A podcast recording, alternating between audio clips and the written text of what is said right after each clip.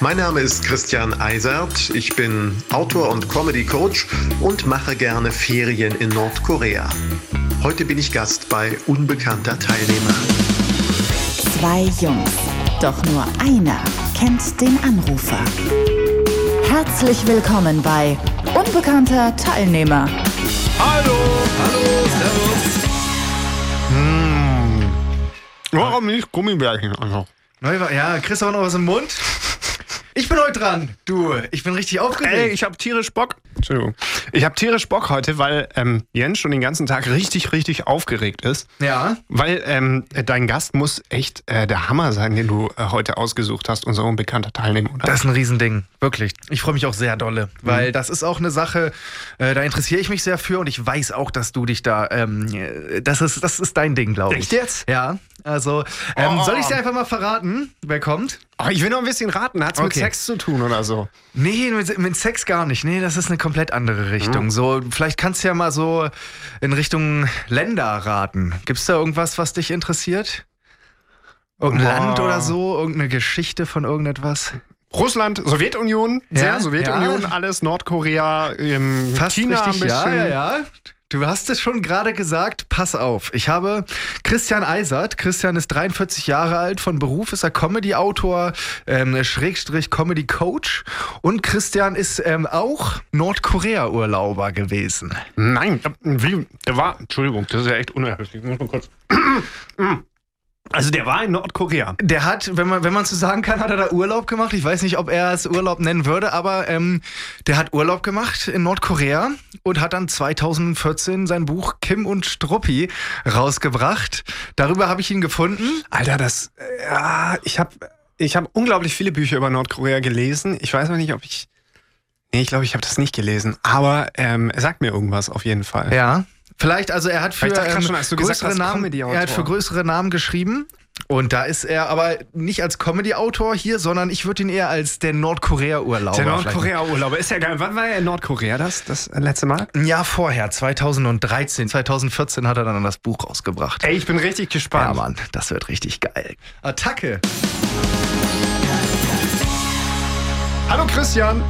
Hallo. Äh, wieso bist du auf den Gedanken gekommen? Also ich bin auch ein riesen Nordkorea-Fan, aber wieso sagt man, ich will unbedingt nach Nordkorea? Ja, also ich bin ja also ein Fan von Nordkorea, nur nicht unbedingt, sondern ich bin sozusagen kindlich vorgeprägt. Ich mhm. ging als Kind in Ostberlin an eine Schule mit dem schönen Namen Schule der Freundschaft zwischen der Deutschen Demokratischen Republik und der Koreanisch-Demokratischen Volksrepublik. Das war der längste Schulname der DDR und da bekamen wir dann regelmäßig Besuch von nordkoreanischen Gästedelegationen. Und eines Tages zeigte man uns auch äh, im Kino einen Propagandafilm, in dem eine regenbogenfarbene Rutsche vorgestellt wurde, die Kim Il-sung den Kindern Koreas geschenkt hat. Ja. Und immer wenn ich von Nordkorea las oder hörte in den Jahren danach, musste ich an diese Rutsche denken. Und dann habe ich irgendwann eines Winters mal äh, zu meiner äh, Freundin damals da gesagt, ja, habe ich von habe ich von dieser Rutsche erzählt und sie sagte zu mir, du spinnst doch, also regenbogenfarbene Wasserrutsche in Nordkorea, das ist ja völlig schwachsinnig. Und dann haben wir im Internet nachgeguckt, wie man das so macht und haben nichts dazu gefunden und sie hat mir halt einfach nicht geglaubt und dann habe ich gesagt, doch, das stimmt, ich habe es ja gesehen und hin und her und dann sagte sie scherzhaft, ja, dann fahren wir hin, gucken wir nach. Ja. Oder und hattet, hattet, ihr da keinen Schiss? Also so, so hinzugehen, einfach mal kurz. Und das ist ja schon, also man lebt da ja schon mit dem Risiko jetzt, sag ich mal. Man lebt mit Sicherheit mit dem Risiko. Also wir mussten auch uns natürlich erstmal Visa oder äh, Visen ja, äh, besorgen. Und dann mussten wir über China einreisen, also da brauchten wir auch ein Visum und da sind ja schon Journalisten nicht gut gesehen. Und wenn ich als Comedy-Autor fürs Fernsehen bin, äh, was weiß ich für, für damals für Harald Schmidt und, und Co. schrieb, dann ist das aus nordkoreanischer Perspektive ja auch Journalist. Ne? Also da wird ja. ja. jetzt nicht so viel unterschieden. Ja. Und insofern war das dann gut, dass wir uns da so ein bisschen an unseren Biografien rumgeschraubt haben. Und ich habe sogar meine, meine Website irgendwie verändert, äh, obwohl schon damals genug von mir zu finden gewesen wäre. Also wenn sie gewollt hätten, hätten sie was rausfinden können. Meine Begleiterin hatte zum Glück irgendwie zwei Namen, mit denen sie so ein bisschen jonglieren konnte. Insofern ähm, war das ein bisschen sicherer. Aber Fakt ist, wären sie uns auf die Schliche gekommen, dann wären wir länger dort geblieben. Ja, das wäre auch, mein, wär auch meine nächste Frage. Ähm, es gab ja mal den Fall, ich weiß nicht, ob ich ihn noch ganz zusammenbekomme, ähm, war das, waren das US-amerikanische Journalistinnen, die mhm. da ähm, aufgeflogen sind quasi, ähm, die von China aus einreisen wollten? Genau, das? Ja? genau. Die sind, ähm, die sind über den Fluss rüber, da äh, den Grenzfluss und waren zu der Zeit auch noch äh, äh, im, im Lager, wenn ich mich recht entsinne, waren auf jeden Fall irgendwie zu, glaube ich, zwölf Jahren äh, Arbeitslager verurteilt worden. Mhm. Wenn man, wenn man so eine Geschichte kennt, mit was für einem Gefühl fliegt man denn nach Nordkorea, wenn man weiß, okay, wir waren jetzt auch nicht ganz so ehrlich in unseren Biografien. Ähm, was, wie bist du, was hast du gefühlt im Flugzeug, sage ich jetzt mal, auf dem Weg dorthin? Also es war äh, jetzt nicht ein Gefühl von, von ständiger Furcht oder so. Es war eher ein Gefühl von Vorsicht und äh, dass man, dass man wach bleibt was mir leichter fiel, weil ich äh, ja in der DDR aufgewachsen war und mhm. schon ein bisschen kannte, dass man aufpassen muss, was man sagt, dass man äh, zwischen den Zeilen liest, beziehungsweise manchmal nicht so ganz direkt ist, sondern so ein bisschen verklausulierter so dass man sich notfalls auch wieder äh, zurückziehen kann und sagen, so habe ich es gar nicht gemeint. Und das war für meine äh, Freundin, die Tan, äh, schwieriger, weil sie in Westberlin sozialisiert wurde, ist Deutsch-Vietnamesin. Insofern war auch glaubhaft, dass sie Dolmetscherin ist. Und äh, die hatte dann größere Probleme, sich da anzupassen, damit klarzukommen. Also ich muss ehrlich sagen, ich hatte zwischenzeitlich mehr Angst vor ihr als äh, vor den Nordkoreanern. Insofern Angst vor ihr, dass sie sich verplappert. Ne? Dass ja. sie irgendwie, oder dass sie, dass sie irgendwie sagt, jetzt reicht's mir, jetzt ähm, sag ich mal irgendwie, wo, was wir hier vorhaben oder woher wir sind, äh, beruflich. Und einmal ist ja auch was rausgerutscht. Ja, äh, da, sagen, ja. äh, da ging mir dann schon das Herz in die Hose so, ja. Was, was ist dir da rausgerutscht? Ähm, wie war denn das? Äh, weiß es gerade nicht auswendig. Sie hat irgendwie was gesagt. Hm, verrückt, steht im Buch. Cool. Ähm, Guter ja. Teaser.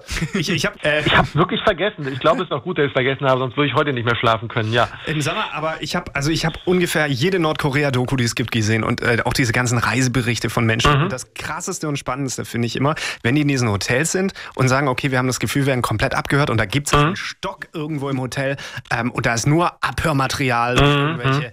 Hast du es auch so erlebt? Ist es wirklich so?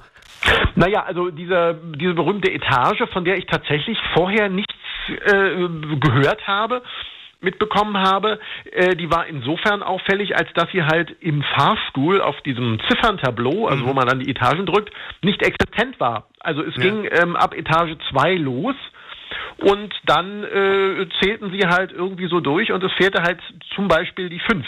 Ne? Okay. Und da fragt man sich natürlich schon, was ist da? Also die erreicht man halt übers Treppenhaus. Man muss ehrlicherweise sagen, Hotels haben natürlich oft eine Techniketage. Also das ist jetzt nichts Ungewöhnliches. Oft ist das dann so, die, wenn es höheres Haus ist, die 13., die dann eben nicht mit, mit Hotelzimmern besetzt wird, sondern eben mit Technik. Äh, aber in der Tat äh, sind da auch so Propagandabilder an den Wänden und dass da die Abhörabteilung sitzt, ist sehr nachvollziehbar und glaubwürdig. Also ich habe zum Beispiel auch immer, bin immer davon ausgegangen, dass wir abgehört werden, während meine Freundin Tan das eher nicht so glaubte bis sie dann mitbekam, dass im Nachbarzimmer auch ähm, Sicherheitspersonal wohnte, also nordkoreanisches, und äh, die dann uns wahrscheinlich auch die ganze Zeit noch zusätzlich beobachtet haben. Okay, aber es ist wahrscheinlich dann nicht so, dass du mal abends sagst, okay, ich gehe jetzt entspannt auf ein Bier oder sowas, weil du immer auf der Hut bist, dass da bloß nichts passiert, irgendwie so.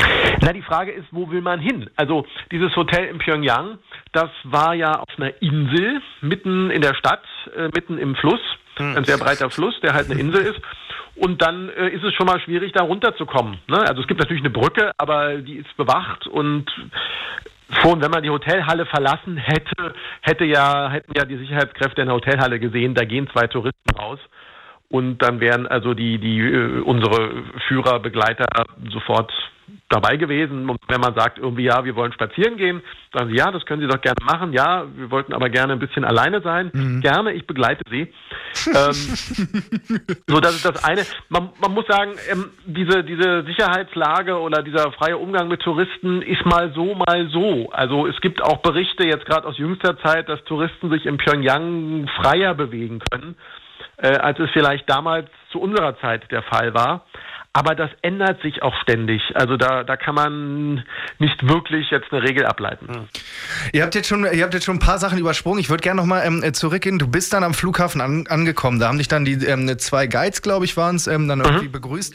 Mich würde mal interessieren, was war dein erster atmosphärischer Eindruck? Auf was achtet man, wenn man dieses Flughafengebäude verlässt? Was äh, kommt dann sofort ins Auge, sage ich jetzt mal? Gute Frage, verrückte Antwort. Nichts.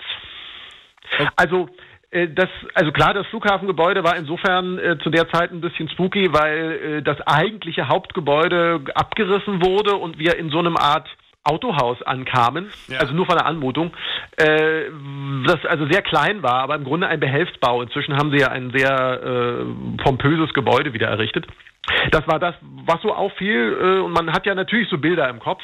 Und wenn man dann aber so durch also man fährt ja etwa so 30 Kilometer dann in die Stadt vom Flughafen äh, über die Autobahn und auch in der Stadt. Und ich bin in, in Marzahn aufgewachsen, also in einem großen Hochhausviertel. Äh, und Pyongyang besteht halt im Wesentlichen aus Plattenbauten, was einfach daran liegt, dass es im Krieg, im Koreakrieg mehrmals komplett zerstört wurde da habe ich jetzt nicht so diesen exotischen Eindruck gehabt, dass ich woanders bin. Und also wir mussten uns wirklich die ersten zwei Tage sagen, hey, wir sind gerade in Nordkorea. Und man hat so nach und nach dann so atmosphärisch Dinge gemerkt. Also, dass man morgens zum Beispiel um acht äh, Propaganda-Reden und Gesang durch die Straßen schallte. Also, da waren komplett Lautsprecher halt äh, in, in den Städten verteilt. Äh, das war halt sehr spooky. Oder dass die Gebäude hinter den, hinter der ersten Reihe in den Straßen, in die wir langfuhren, oft dann nicht mehr so gut in Schuss waren. Ne? Also die, die erste Reihe, so die Fronten waren alle angemalt und, und irgendwie gepflegt. Und dahinter sah man dann halt, mangelt es an Material oder dass wir sahen, dass ganz, ganz viele Menschen zu Fuß gingen. Also gerade auf dem Land, das ist ein großer Unterschied auch zwischen Pyongyang und dem Rest des Landes. Mhm ähm, das fiel einem halt auf und äh, man auf den Feldern kaum, kaum Erntemaschinen sah. Das ist alles Handarbeit und so weiter. Also es waren so viele kleine Eindrücke, die sich wie so ein Mosaiksteinchen dann zum Gesamtbild äh, äh, zusammenfügten, aber es war nicht so der erste, oh, wo bin ich denn jetzt hier gelandet, Eindruck. Man hört ja immer auch, dass die, wenn die dich durch die Stadt fahren oder so, dann extra an so Orten vorbeifahren, wo sie vorher dafür gesorgt haben, dass da Leute sind, die möglichst glücklich aussehen, also dass das alles so ein bisschen inszeniert ist, wenn du da rumkommst. Hattest du den Eindruck irgendwie? Das hört man, das ist möglich und denkbar. Sie können da auch alles machen. Äh, wir sind zum Beispiel U-Bahn gefahren und äh, das sind zwei Stationen U-Bahn. Die U-Bahn-Züge kommen aus Berlin. Das sind ehemalige Berliner U-Bahn-Züge. Die haben noch so in den, in den Fenstern so diese Scratchings so aus Berlin. Ähm, das haben die gar nicht entfernt. Und dann, aber es hängen halt Kim Il-sung und Kim Jong-il als Foto in jedem U-Bahn-Wagen. Und dann hat man uns dann halt, also äh, hat man gewartet, eine U-Bahn fuhr, wir wollten in die eine schon einsteigen, aber nein, man hat gewartet, bis die nächste kam, dann war da ein Wagen, in den nur wir einstiegen, äh, plus unsere Reisebegleiter, also unsere zwei Aufpasser, plus noch drei Fahrgäste in dicken Anführungsstrichen, die im Grunde aufgepasst haben, dass wir keinen Unfug machen. Und im, im Nachbarwaggon saßen nochmal zwei Touristen, denen wir ständig begegneten. Zwischendurch sahen wir die nie und immer an so Sehenswürdigkeiten oder bestimmten Eventorten trafen wir die dann wieder. Äh, und wir sahen auch, äh, man sieht das auch im Videofilm, den ich da heimlich gemacht habe, dass man äh, teilweise dafür sorgte, dass die Koreaner nicht in diese Wagen einsteigen. Ne? Die mussten dann weiterlaufen. Mhm.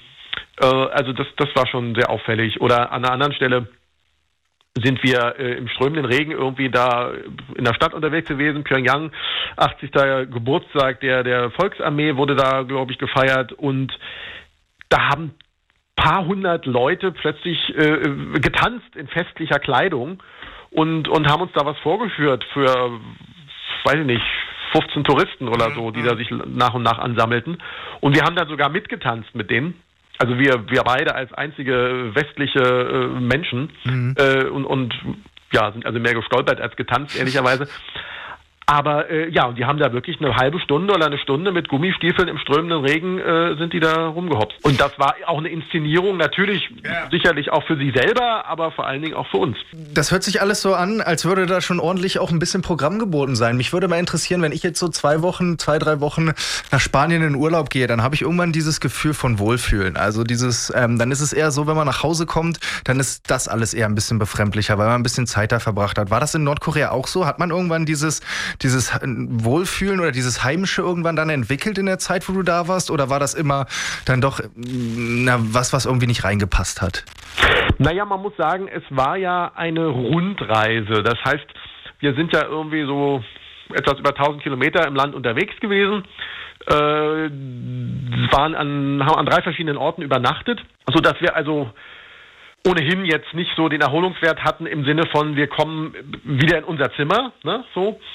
Äh, und wir hatten auch ein volles Programm, also man muss sich das mehr wie so eine Studienreise vorstellen. Also es ging meist, also wenn es nach denen gegangen wäre, morgens halb acht los, wir haben es dann auf halb neun äh, runtergehandelt äh, und dann bis abends halt. Ne? Und da war dann mit freier Entscheidung halt nicht so viel. Äh, wir haben aber dann nach und nach geschafft, dann auch so Lücken zu finden oder auch Programmpunkte durchzusetzen, die eigentlich nicht geplant waren. Zum Beispiel? Also, was habt ihr da na, na, wir wollten zum Beispiel mal ein Kaufhaus sehen. Also, ja. wir wollten mal in, in ein Kaufhaus. Und dann hieß es irgendwie erst, ja, das ist schwierig. Äh. Und ein paar Tage später plötzlich ging das. Und dann haben wir uns das Kaufhaus angeguckt. Und dann ging da so eine Treppe nach oben. Und dann hieß es, äh, ja, das geht leider nicht. Da oben wird renoviert. So eine klassische nordkoreanische Ausrede. Ja. Und dann gingen wir raus und ich, entweder waren wir schon in unserem kleinen Bus oder noch davor. Auf jeden Fall klingelte das Telefon und dann hieß es plötzlich sinngemäß, die Renovierung ist vorbei. Ach, jetzt geht's doch. und dann sind wir durch so einen Seiteneingang mit dem Fahrstuhl da irgendwie hochgefahren und haben uns dann eben die zweite Etage angeguckt die ein Sammelsurium an westlichen Waren war, ah. äh, aber halt so ein AEG-Staubsauger, ein Toshiba-Radiorekorder, ein Toaster, äh, äh, sowas halt. Ne? Also so irgendwie, so, wir waren auch im, in einem Café, äh, ähm, wo Werbung von Edusho hing. Oder was? Chibo? Oh Gott, das verweckt dich jetzt. Also wurscht, eins von beiden. Äh, und da gab es auch Kinderschokolade. Ne? Ja. Also äh, sehr, sehr merkwürdig und äh, auch durchaus für uns inszeniert. Und natürlich sind das auch Institutionen, wo dann auch die Elite einkauft. Ne? Inzwischen hat sich das dieses System noch weiter ausgebaut. Äh, ähm, also es gibt ja eine kleine, aber doch sehr wohlhabende Elite inzwischen in Nordkorea, äh, für die dann auch einiges geboten wird. Also auch an Konsum. Wenn du, wenn du jetzt ähm, zurück bist und, und auch die Jahre, also es gibt ja, man liest ja von Nordkorea ständig irgendwas. Und dann gab es da vor ein paar Jahren diesen, diesen üblen Fall mit diesem amerikanischen jo mhm. ähm, äh, äh, Studenten, ich glaube Otto Warmbier hieß er, mhm, genau. äh, der, der irgendwie eine Flagge, glaube ich, ich weiß nicht, hat er, sie, hat er sie verbrannt oder hat man gesagt, er hat sie verbrannt, mhm. ich weiß es nicht mehr ganz genau. Es er hat angeblich ein Plakat von der Wand gerissen, ja. Mhm. Ja, und es endete mit seinem Tod. Also er kam dann in ein Arbeitslager und wurde inhaftiert und dort scheinbar gefoltert ähm, und, und, und halbtot tot äh, zurückgebracht ja. und der starb, dann ist es nicht, also wenn du da zurückdenkst, denkst du nicht, ach du Scheiße, oh, ich nur Glück gehabt irgendwie. Naja, man muss, man muss bei der Geschichte sehr, sehr vorsichtig sein. Also äh, normalerweise sind westliche Touristen, die auch für Spionage und so weiter festgenommen werden, erstmal für sie ein Pfund, mit dem sie wuchern können. Also ja. sie können jetzt äh, die dann zu einem eher emotional äh, erpressen zu einem zu einem äh, Selbstbekenntnis oder einer, einer Schuldbezichtigung äh, so ne dieses berühmte öffentliche Geständnis ich habe was falsch gemacht ich habe dies und das gemacht. Ähm, das ist denkbar da hat man ja schon genug Angst ob man da jemals wieder wegkommt.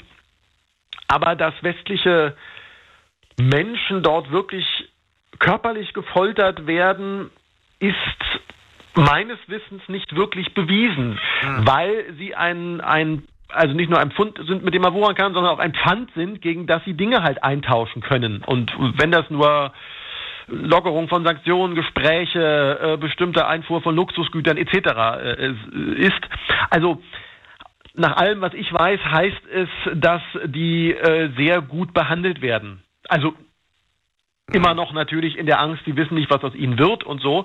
Aber die sitzen dann also nicht unbedingt im Arbeitslager wirklich, sondern sind dann halt in ein einfaches Hotelzimmer eingesperrt. Ja, so. Ähm, insofern ist, was Otto Warmbier betrifft, möglicherweise einfach auch medizinisch was schiefgegangen. Einen angeborenen Fehler, eine Allergie, was man nicht so schnell entdeckt hat. Es gibt ja so komische Hierarchien, dann traut sich keiner zu sagen, ich habe was falsch gemacht aus Angst vor Repressalien und so weiter. Ähm, man weiß offiziell wirklich nicht, was mit ihm passiert ist. Die Eltern sagen natürlich ganz schlimme Dinge, aber äh, nach allem aus auch so inoffiziellen Quellen ist da äh, nichts bewiesen, dass da wirklich Folter stattgefunden hat. Nee, Dennoch, schätzungsweise wäre er nicht gestorben, wenn er, äh, wenn, wenn sie ihn einfach freigelassen hätten. Äh, das stimmt, aber sagen wir, wenn er einen medizinischen Notfall, also ihm passiert ist, ähm, dann hm. haben sie nicht die Behandlungsmöglichkeiten.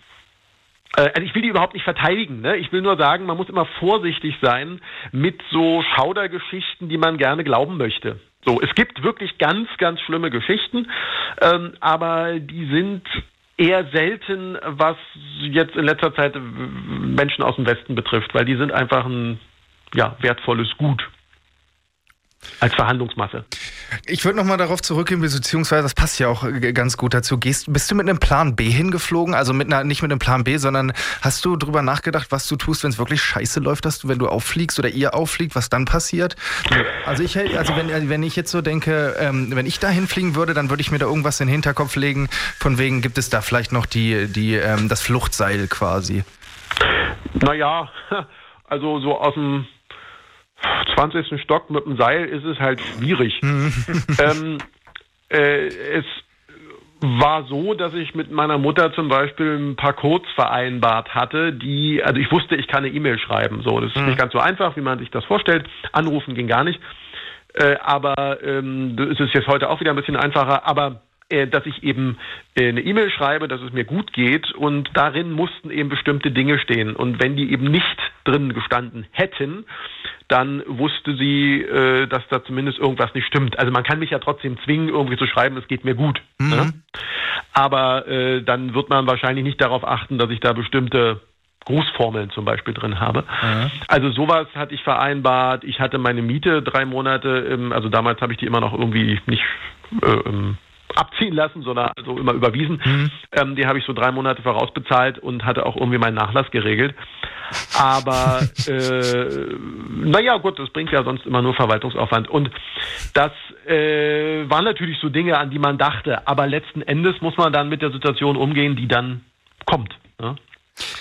Eine, eine, eine Frage, die, die ich mich immer gefragt habe. Es ist ja im Grunde, Nordkorea ist ja nichts anderes als so eine Filterbubble, die wir so im Internet haben. Ähm, mhm. Aber du hörst ja da keine, keine Nachrichten mit zwei Meinungen. Ähm, du kriegst ja praktisch die ganze Zeit, wo du da bist, immer nur das mit.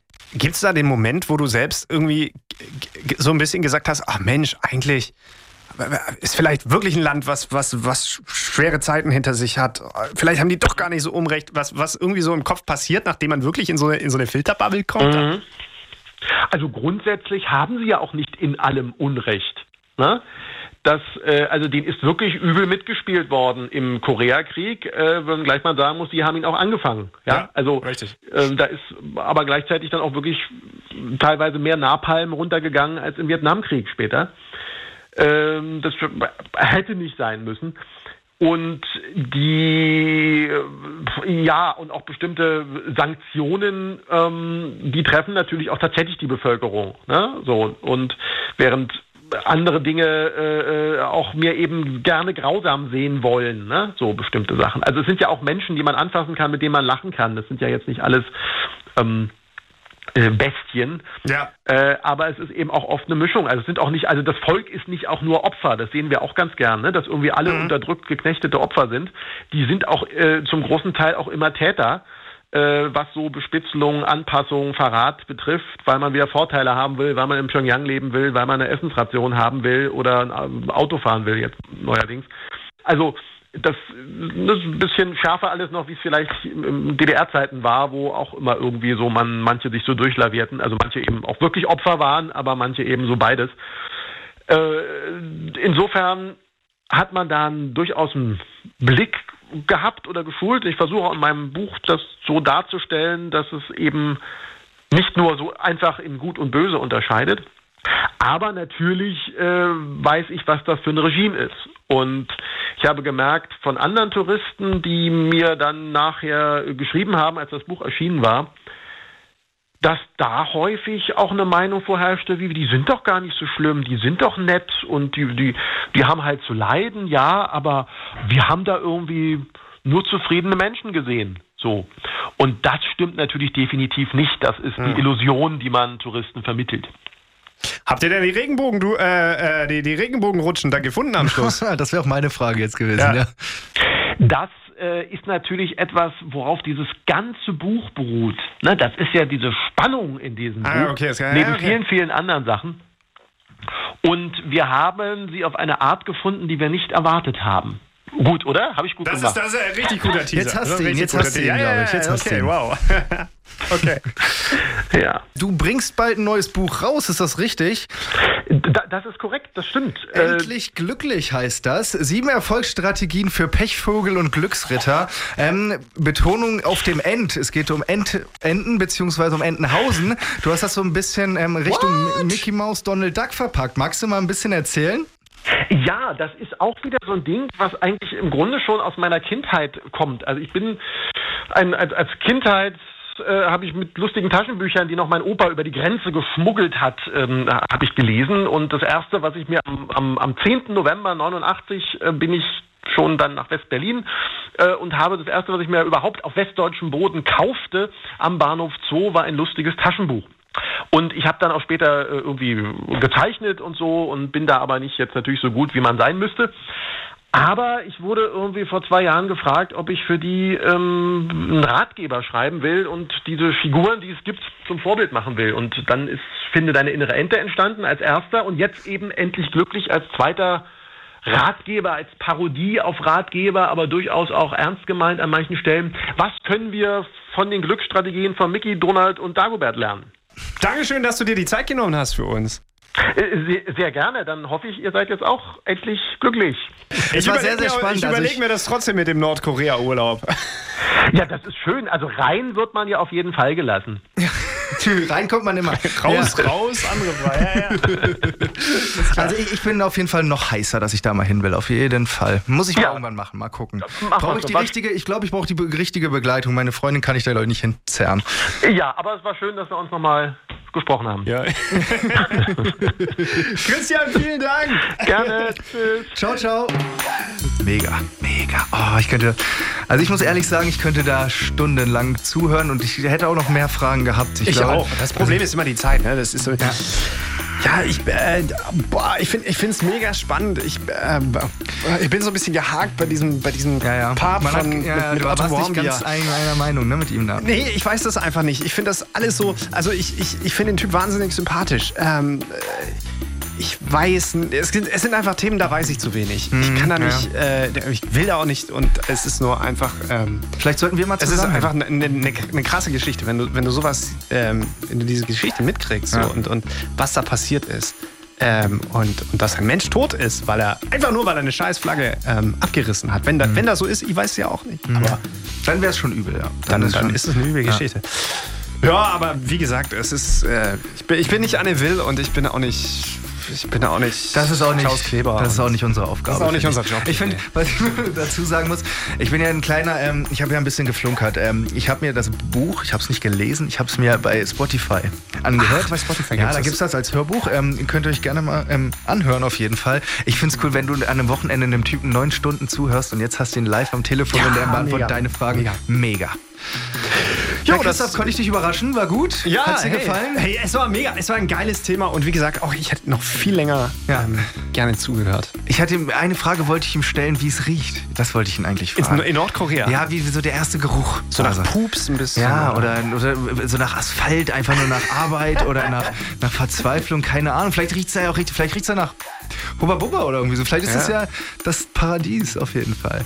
Haben wir gesagt, wenn ihr gerade diesen Podcast hört, dass ihr uns übrigens auch bei Instagram folgen könnt. Genau. Unter ähm, unbekannter Teilnehmer Podcast. Alles in einem Wort. Sehr Müsst viele alles, Vokale, äh, unbekannter viele Teilnehmer-Podcast. Buchstaben, ja. Das werdet ihr schon finden. Macht das mal. Da könnt ihr uns ähm, könnt ihr uns folgen, dann kriegt ihr immer mit und vorab vielleicht schon mal den ein oder anderen Teaser. Ich glaube, das haben wir in Zukunft auch vor, ne? Schon mal ein bisschen Absolut. anteasern, was da ist. Macht's gut, bis nächste Woche. Ciao, ciao.